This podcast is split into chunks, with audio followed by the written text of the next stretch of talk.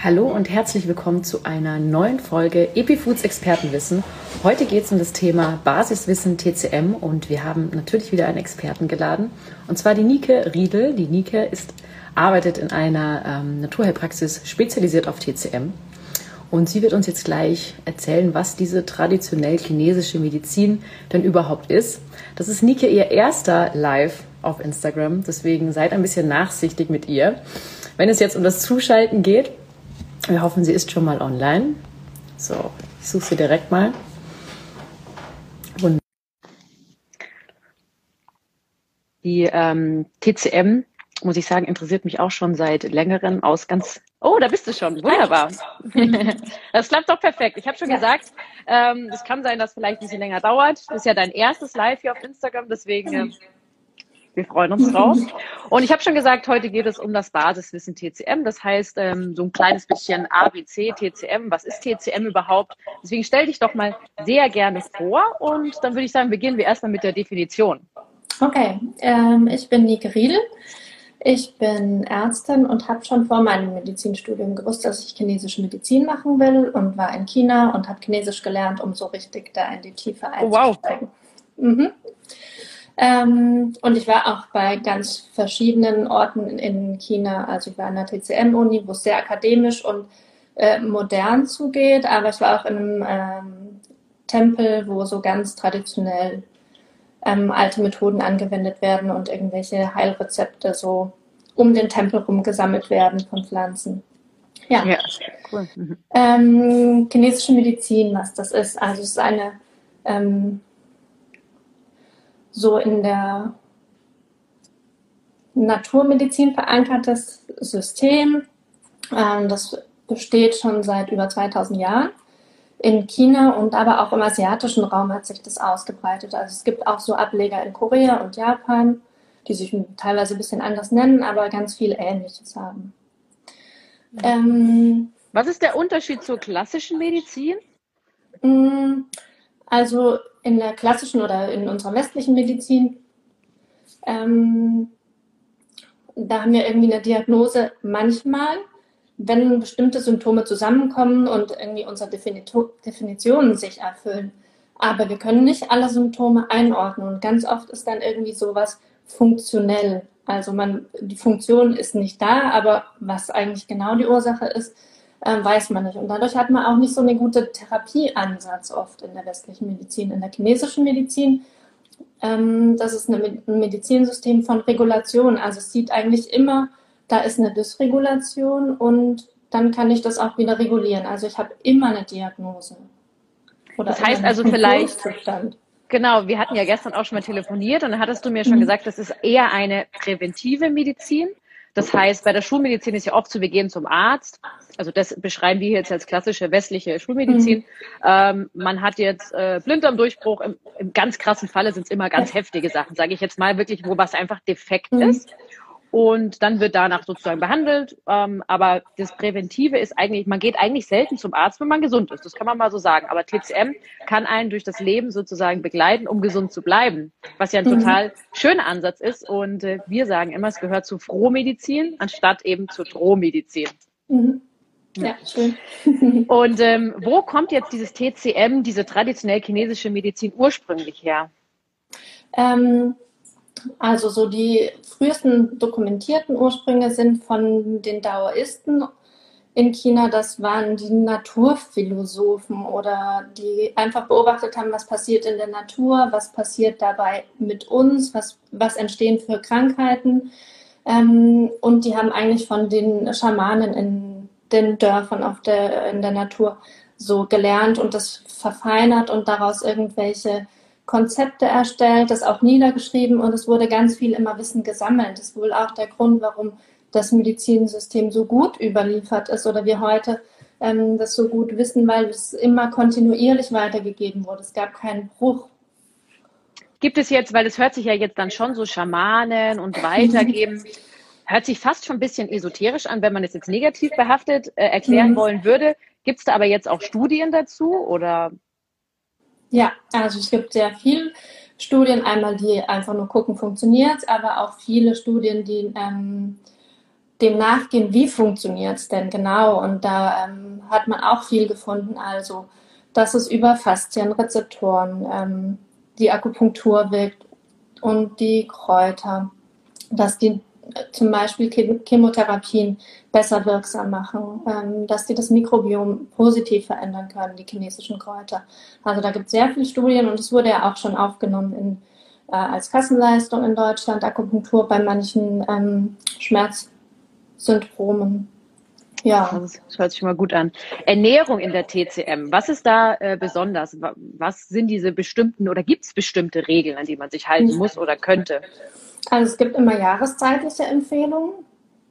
Also klar, wenn man sich so an saisonalen richtet, dann erfüllt man schon mal einen Teil davon. Mhm ähm, weil quasi unsere Nahrungs- und Heilmittel oft um uns herum wachsen. Also die sind ja den gleichen Umweltbedingungen so ausgesetzt. Und was sich da irgendwie gerade äh, bildet und zeigt, ist oft auch das, was für uns dann in dem Moment gut ist. Mhm. Ähm, ich glaube, ein großer Unterschied zu vielen anderen Trends oder Ernährung ist, dass die chinesische Medizin großen Wert darauf liegt, dass die Ernährung warm ist oder ausgeglichen ist. Also chinesische Medizin kann man auch sagen als Medizin der Mitte oder des Ausgleichs. Die wollen immer so Extreme vermeiden und immer wieder alles wieder in Fluss und ins Gleichgewicht bringen. Mhm. Ähm, die wollen die Verdauungsorgane nicht belasten durch äh, kalte Nahrungsmittel, einmal thermisch. Also jedes Nahrungsmittel hat so eine in sich wohnende Thermik und aber auch nicht durch ähm, eiskalte zubereitete Lebensmittel, also zu viel Eis oder Getränke mit zu viel Eiswürfeln, kühlt so das Verdauungsfeuer, sagt man manchmal mhm. ähm, so bildhaft, ab und dadurch funktioniert die Verdauung, aber auch das ganze Immunsystem schlechter so. Wie kann ich das jetzt sehen, wenn ich sage, ähm, weil du sagst ja, es wird so ein bisschen in heiß und kalt. Sag, mhm. Jetzt nehme ich mal an, ich bin jetzt so der heiße Typ. Wie kann ich das jetzt, der heiße Typ, wie, wie, kann ich, wie kann ich jetzt herausfinden, ob ich ein heißer Typ bin? Also, äh, du verstehst, was ich meine, natürlich. Wie, genau. finde ich das heraus? Hm. Mm, also, Hitzesymptome sind alles, was mit Entzündung zu tun hat, oft auch mit Trockenheit, also Mundtrockenheit, wenn man so das Gefühl hat, mh, hm, ähm, ja, ich habe eigentlich ständig Durst, ist so ein Zeichen von Hitze. Okay. Mhm. Ähm, wir hatten ja gestern auch von Ingmar, äh, hattest du mich gefragt, da nur kurz, das zum ja. Beispiel wäre so ein Typ, für die ist Ingwer in dem Moment nicht gut, weil das ist heiß und trocknend. Also wenn ich ein mhm. trockenes Mundgefühl habe, dann ist Ingwer besser nicht. Dann wäre sowas wie Süßholz, was total saftbildend ist und sofort auch eine Speichelproduktion anregt. So, das wären so Würzmittel in der äh, chinesischen Ernährungslehre, die auch in der Kräutermedizin da eingesetzt werden. Ähm, kann man das auch googeln, wenn ich sage, welche Lebensmittel sind kalt, welche sind warm? Hast du da ja, bestimmte ja. Anlaufstellen, wo du, wo du deine ähm, Listen jetzt erziehst oder hast du das alles im Kopf? Ich habe viel im Kopf. Ich habe für viel auch einfach ein Gefühl entwickelt. Also ich schmecke mhm. was und nehme das auch wahr. Mhm. Ähm, das trainiert man so, seine Intuition. Ich glaube, mit vielen, wo man einfach darauf achtet. Ähm, aber kann man zum Beispiel, aber, wenn ich jetzt ja, eine Google rote Beete habe, ja, ja, Google TCM rote Beete Wirkung, dann findest du ganz viele gute Seiten und die sind auch oft mhm. ziemlich gut übereinstimmend. Das ist, das ist doch schon mal sehr gut zu wissen. Man kann das also einfach googeln.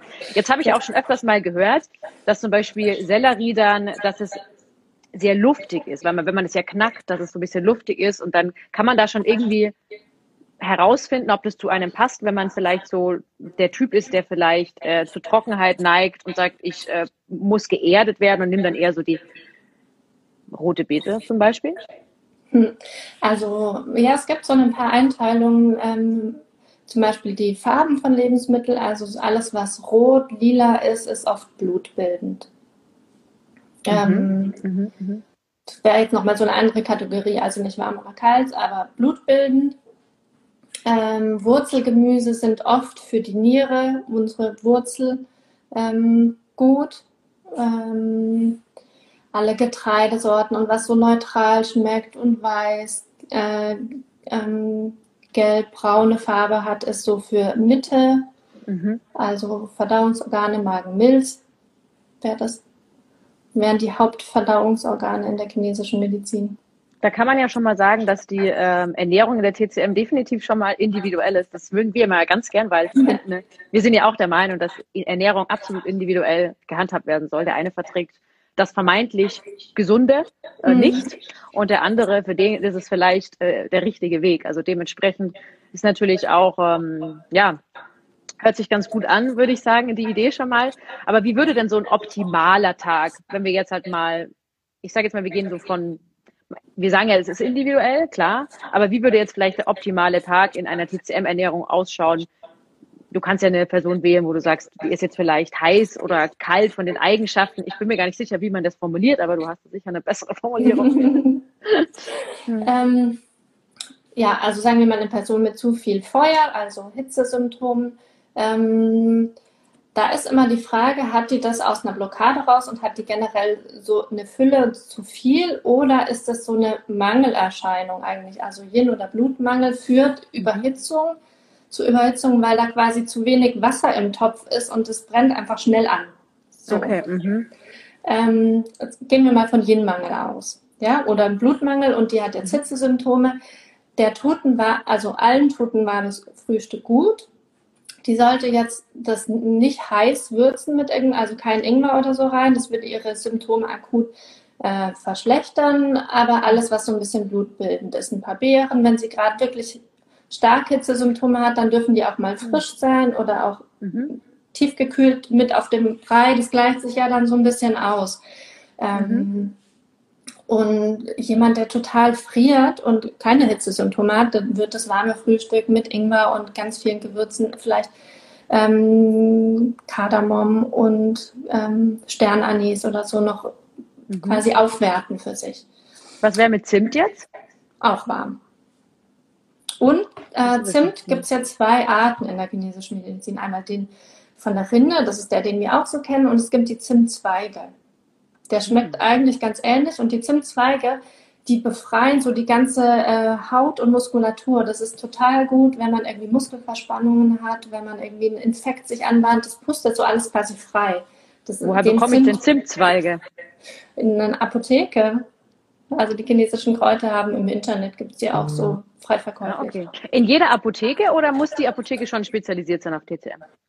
Ähm, also oft ist es auch mal, dass es sich überschneidet mit anderen Phytopharmaka, äh, also oder anderen Heilkräutern, europäischen oder so, dann haben das hm. die Apotheken auch. Es gibt aber auch spezialisierte TCM-Apotheken, also die dann auch ein großes Sortiment an chinesischen Kräutern haben und sich auch damit auskennen. Ja, eben. Ja. Also einfach mal nachfragen sozusagen. Ja. Welche Lebensmittel sind jetzt in der TCM besonders wichtig? Hm.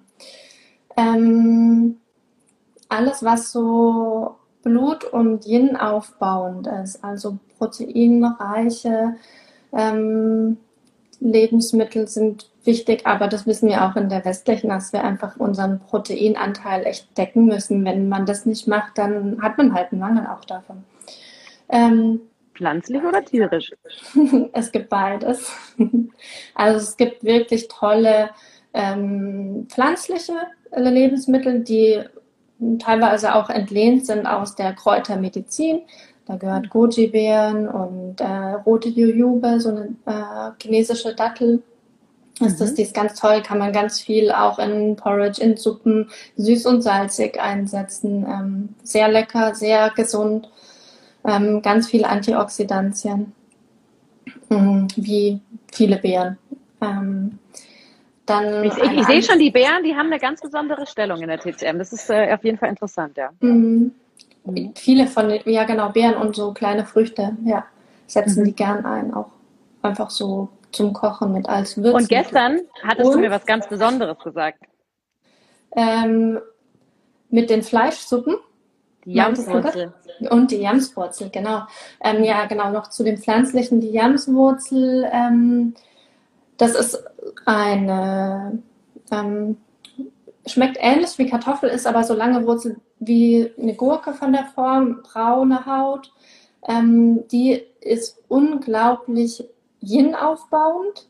Und zwar so für Lunge, also alles, was mit Lungenerkrankungen, Husten, was Trockenheit, ähm, Immunsystemschwäche zu tun hat, die ist, baut die Niere auf, unsere Wurzel, unsere Urkraft, sag ich mal. Und mhm. ähm, auch die Verdauung, also fürs Mikrobiom. Und sie ist neutral. Also das ist dann quasi immer, alle neutralen Lebensmittel sind eine tolle Basis, weil sie für Hitze- und Kältesymptome einfach ähm, die Mitte darstellen.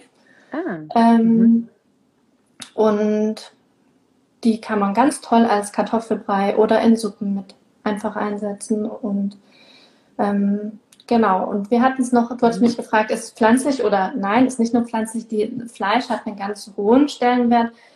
Ähm, nicht in der Menge, aber in der Qualität. Das ist einfach ein ähm, sehr nährendes Lebensmittel. Ist auch Ei oder ähm, Butter in China wird es generell ähm, jetzt Milchprodukte wenig ähm, eingesetzt. Die haben ja aber auch eine Laktosetoleranz, ein Großteil der Bevölkerung ähm, genetisch.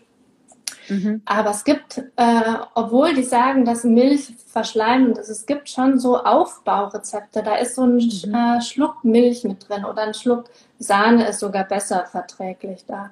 Mhm. Ähm, oder so ein, ein, Stück Butter. Also das ist wirklich bei denen so eine Medizin gewesen und im Ayurveda auch ähm, äh, das Ghee. Also das ist irgendwie ein sehr genau. hochwertiges Lebensmittel, was man ähm, gezielt einsetzt mit sehr guter Wirkung. Ähm, also ich kenne auch Veganer, die sagen, ab und zu mal nehmen sie dann Ghee, weil das einfach eine Qualität reinbringt, die ja nicht jedes pflanzliche Öl so hat. Ja, ist ja auch interessant. Du hattest ja auch gestern schon erwähnt und das finde ich auch immer wichtig zu sagen. Es gibt halt nur mal Menschen, die können quasi einfach die Energie gar nicht aus Pflanzlichen ziehen, die müssen ja. dann mehr oder minder. Äh, müssen ist natürlich immer, was heißt müssen, ja, aber im Endeffekt wäre, wäre es ideal, wie du schon gesagt hattest. Ähm, ja, manchen geht es ja. besser, wenn sie ab und zu mal ein Fleisch essen oder ein Steak essen ähm, ja. Vor allem, ähm, ja, wenn die irgendwie eine Eisenverwertungsstörung oder Resorptions- oder wie auch immer haben, ähm, das Eisen, das Hemmeisen aus Fleisch ist schon sehr, sehr gut für uns adaptiert, weil es einfach am ähnlichsten uns, unserem Blut auch ist. Und ähm, so sieht das die chinesische Medizin auch, dass es halt so Aufbaulebensmittel sind. Ähm, vor allem ja. die Fleischbrühen oder Knochenbrühen, die kochen die ja auch zwölf Stunden, 14 oder 24 Stunden.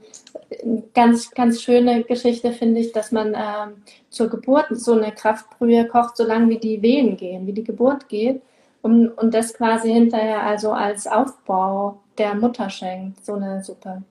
Also wenn die Wehen losgehen, Leute, schnell den Topf auf dem Herd und reinschmeißen ja. das Zeug. Ja.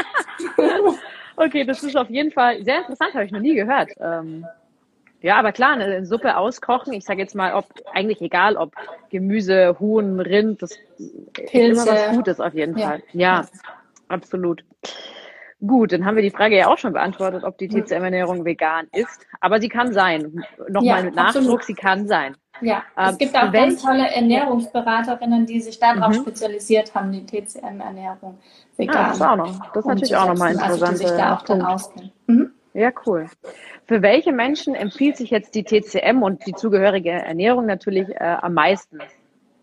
Ähm, also ich würde sagen, alle können die TCM-Ernährung mal ausprobieren, die irgendwie Probleme mit Verdauung oder Immunsystem haben. Mit Verdauung meine ich alles, was ähm, Reizdarmsyndrom, Blähungen, ähm, aber auch chronisch entzündliche äh, Erkrankungen, dass die ganz viel, ähm, dadurch, dass sie eben diese Hitze und Entzündung ähm, ausgleichen durch eine gute Ernährung, sich verbessert. Auch äh, Akneformen, die mit starker Entzündung und Rötung und ähm, Pickelbildung und Eiter. Also da, da ist, hat die chinesische Medizin ganz viele Ideen, wie sie diese Eiterfeuchtigkeit und diese Hitze, äh, Rötungen ähm, reduziert. Das ist auf jeden Fall interessant. Also Allergiker, Autoimmunerkrankungen und Alles gestern ist auch noch gemeint Stress und Schlafstörungen auch. Mhm. Dass da auch nochmal Genau, weil dahinter oftmals ein Blut- oder Yin-Mangel äh, steht und dieses aufbauende ähm, Konzept von der chinesischen Medizin sonst finde ich nie so gut umgesetzt wird wie, wie in der TCM-Ernährung. Wir haben jetzt auch die Bianca, die, äh, mit der habe ich auch mal in Live gehabt übrigens. Die hat uns geschrieben, ja, TCM ist mein Weg ähm, bei Akne. Da habe ich sie auch schon mal interviewt dazu. Ja. Die hat tatsächlich auch, macht sehr gute Erfahrungen damit. Also wie ja. gesagt, es ist individuell, probiert es mal aus. Vielleicht ist es auch für euch der richtige Weg. Jetzt komme ich noch zum Thema, das mich persönlich brennend interessiert. Das sind die TCM-Kräutermischungen. Ich so kleine Kräuterhexe. ähm, was hat es jetzt damit auf sich? Also, ähm, das ist ein großes Feld, mindestens so groß wie die Akupunktur. Ähm, in China wird es oft äh, von einem Arzt, der da nur Kräuter macht, gemacht, der nicht noch Akupunktur ähm, mit anbietet,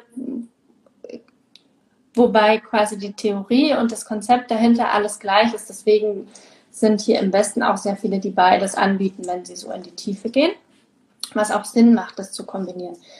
Dann nimmt man so zwischen vier und zwölf Kräuter, können auch mal 20 Kräuter sein, aber die sind eigentlich nie alleine. Also immer so eine Mischung. Ähm, da gibt es traditionelle Mischungen, wo ganz viel zu aufgeschrieben ist, dass einfach die Erfahrung da ist, wie sich äh, die gegenseitig beeinflussen, um eventuell Giftigkeit aus der Pflanze wieder zu neutralisieren oder um sie besser verträglich zu machen, mhm. ähm, um bestimmte äh, Hauptwirkungen noch zu verstärken. Und diese klassischen Rezepte, die passe ich dann an. An die mhm. Konstitution, an die individuellen Symptome. Also dann habe ich da vielleicht irgendwie was, was eigentlich äh, so Herz beruhigt und äh, blutbildend ist. Und dann sage ich, aber der hat noch äh, die Symptome mit dabei und das ist stärker. Und dann gehe ich da in der Dosis mit manchen Kräutern rauf, mit anderen runter mhm. und lenke das und mache das so sehr individuell angepasst. Das und also es gibt es als mhm. Presslinge, wie du sagst, aber die gibt es mhm. auch als Tees oder als Granulat getrocknet, was man dann einfach nur mit heißem Wasser aufgießt. Also da gibt es auch inzwischen ganz viele verschiedene Formen, wie man das zu sich nehmen kann. Und kann ich äh, mir da jetzt halt selbst was verordnen, so Dr. Google-mäßig, oder muss ich da wirklich zu jemandem gehen, der einfach sich auskennt? Ähm, also es gibt ja kein Muss. Ich, ich habe äh, schon von einigen gehört, die sich selber ein bisschen eingelesen haben und ein Gefühl für hatten, die sich so Kräuter bestellt haben. Das wirkt ähnlich, ähm, sage ich jetzt mal, wie eine gute TCM-Ernährung. Ähm, also die haben wirklich einen Effekt auch gemerkt, die meisten. Es kann aber auch immer sein, dass man mal total falsch liegt und sich nicht das Richtige raussucht. Dann wirkt es halt nicht. Oder wirkt auch mal in eine Richtung, die ungünstig ist, also dass man eher irgendwelche mhm. Nebenwirkungen oder Verschlechterungen hat. Ähm, also wenn man das wirklich medizinisch einsetzen will, macht es schon Sinn, dass da jemand eine Diagnose macht und es anpasst. Und wenn es angepasst ist ähm, und den Punkt trifft, dann ist so eine Rezeptur einfach noch äh, viel krasser in der Wirkung im Sinne von, dann muss man die vielleicht gar nicht so lang nehmen, sondern dann hat man einfach schon das Richtige in Bewegung gesetzt und alles kommt in Gang und man braucht die Kräuter nicht so lange.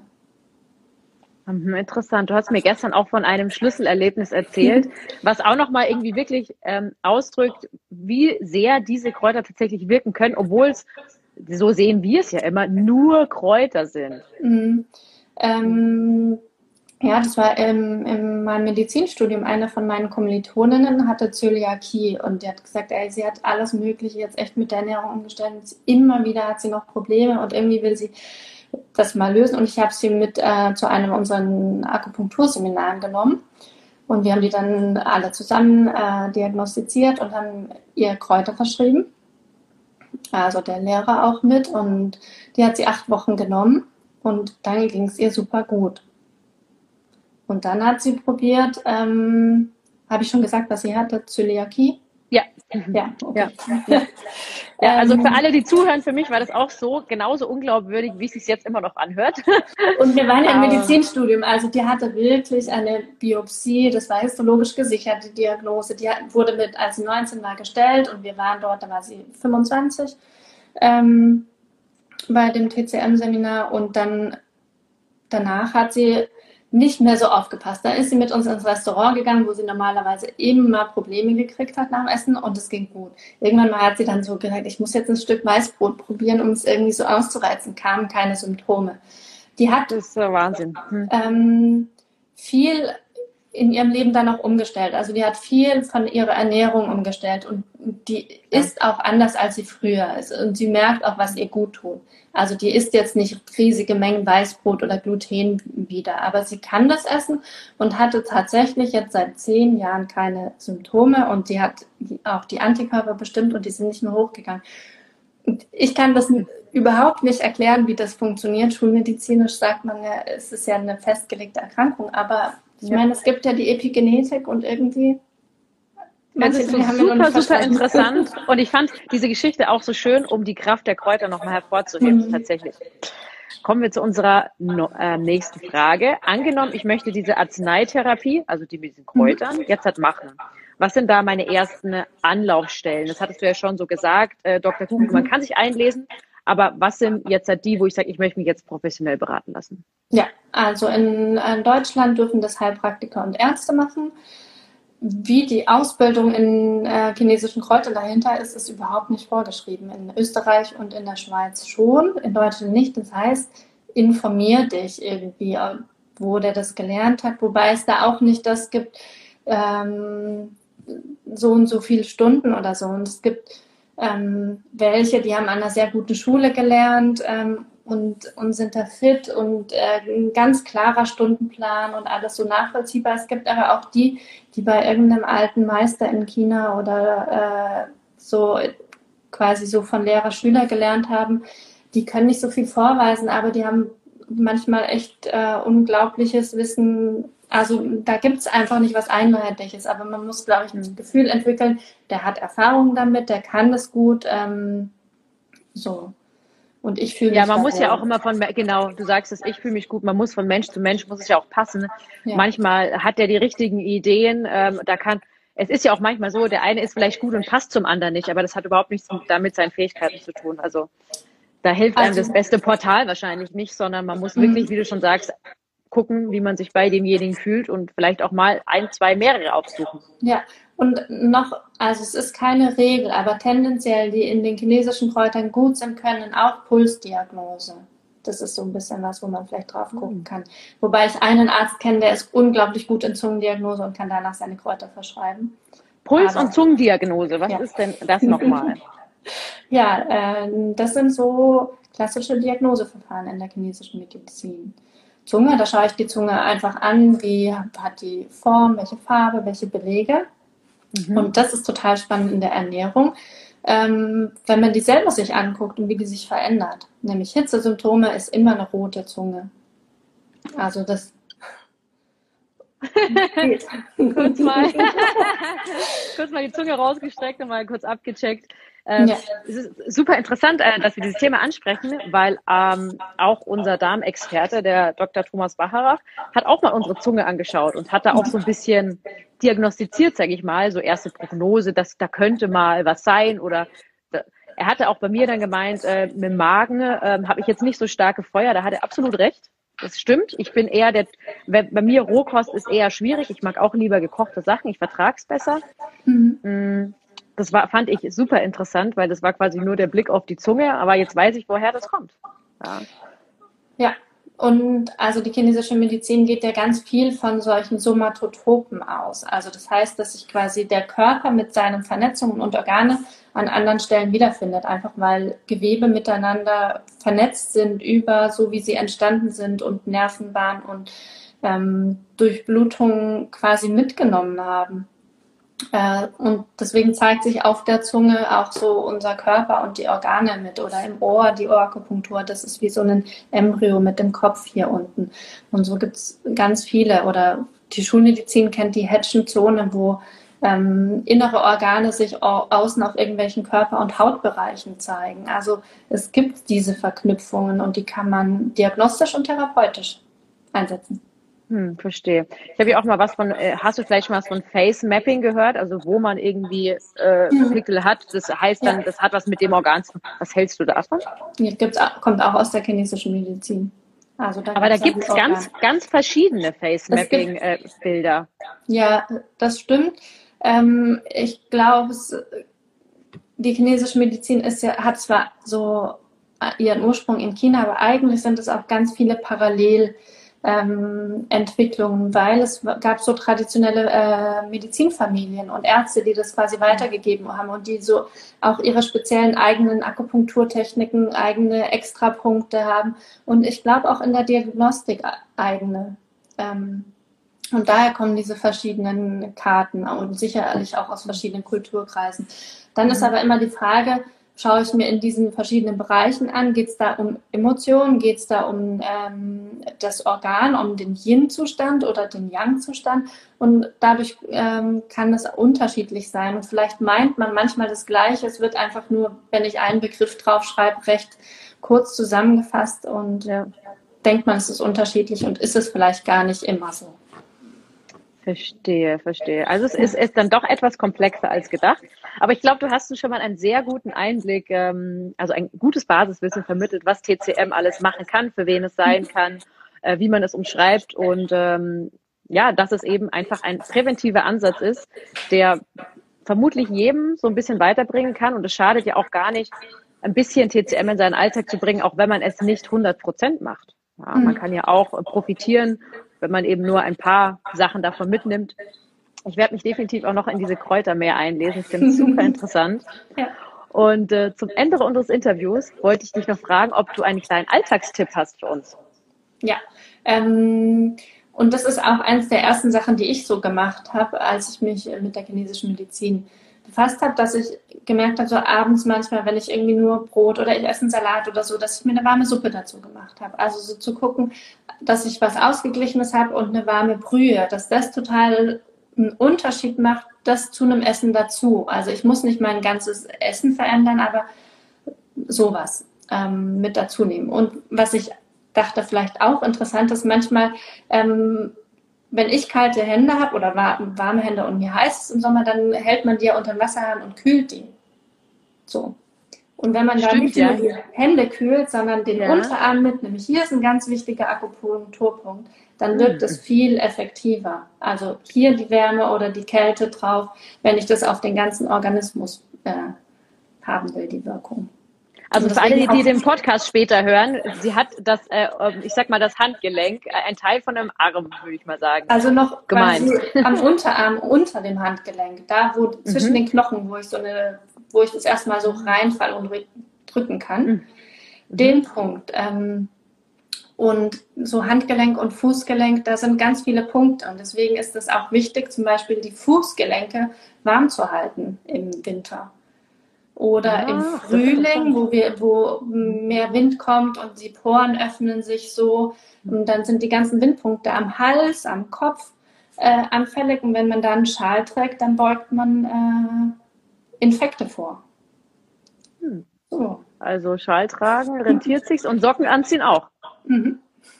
Oder ein warmes Fußbad, wenn man merkt, es kommt gerade so ein bisschen Kälte rein. Ja, das, das tut tatsächlich äh, echt gut, ja. Mhm. Kann ich, äh, kann ich nur auch dazu raten.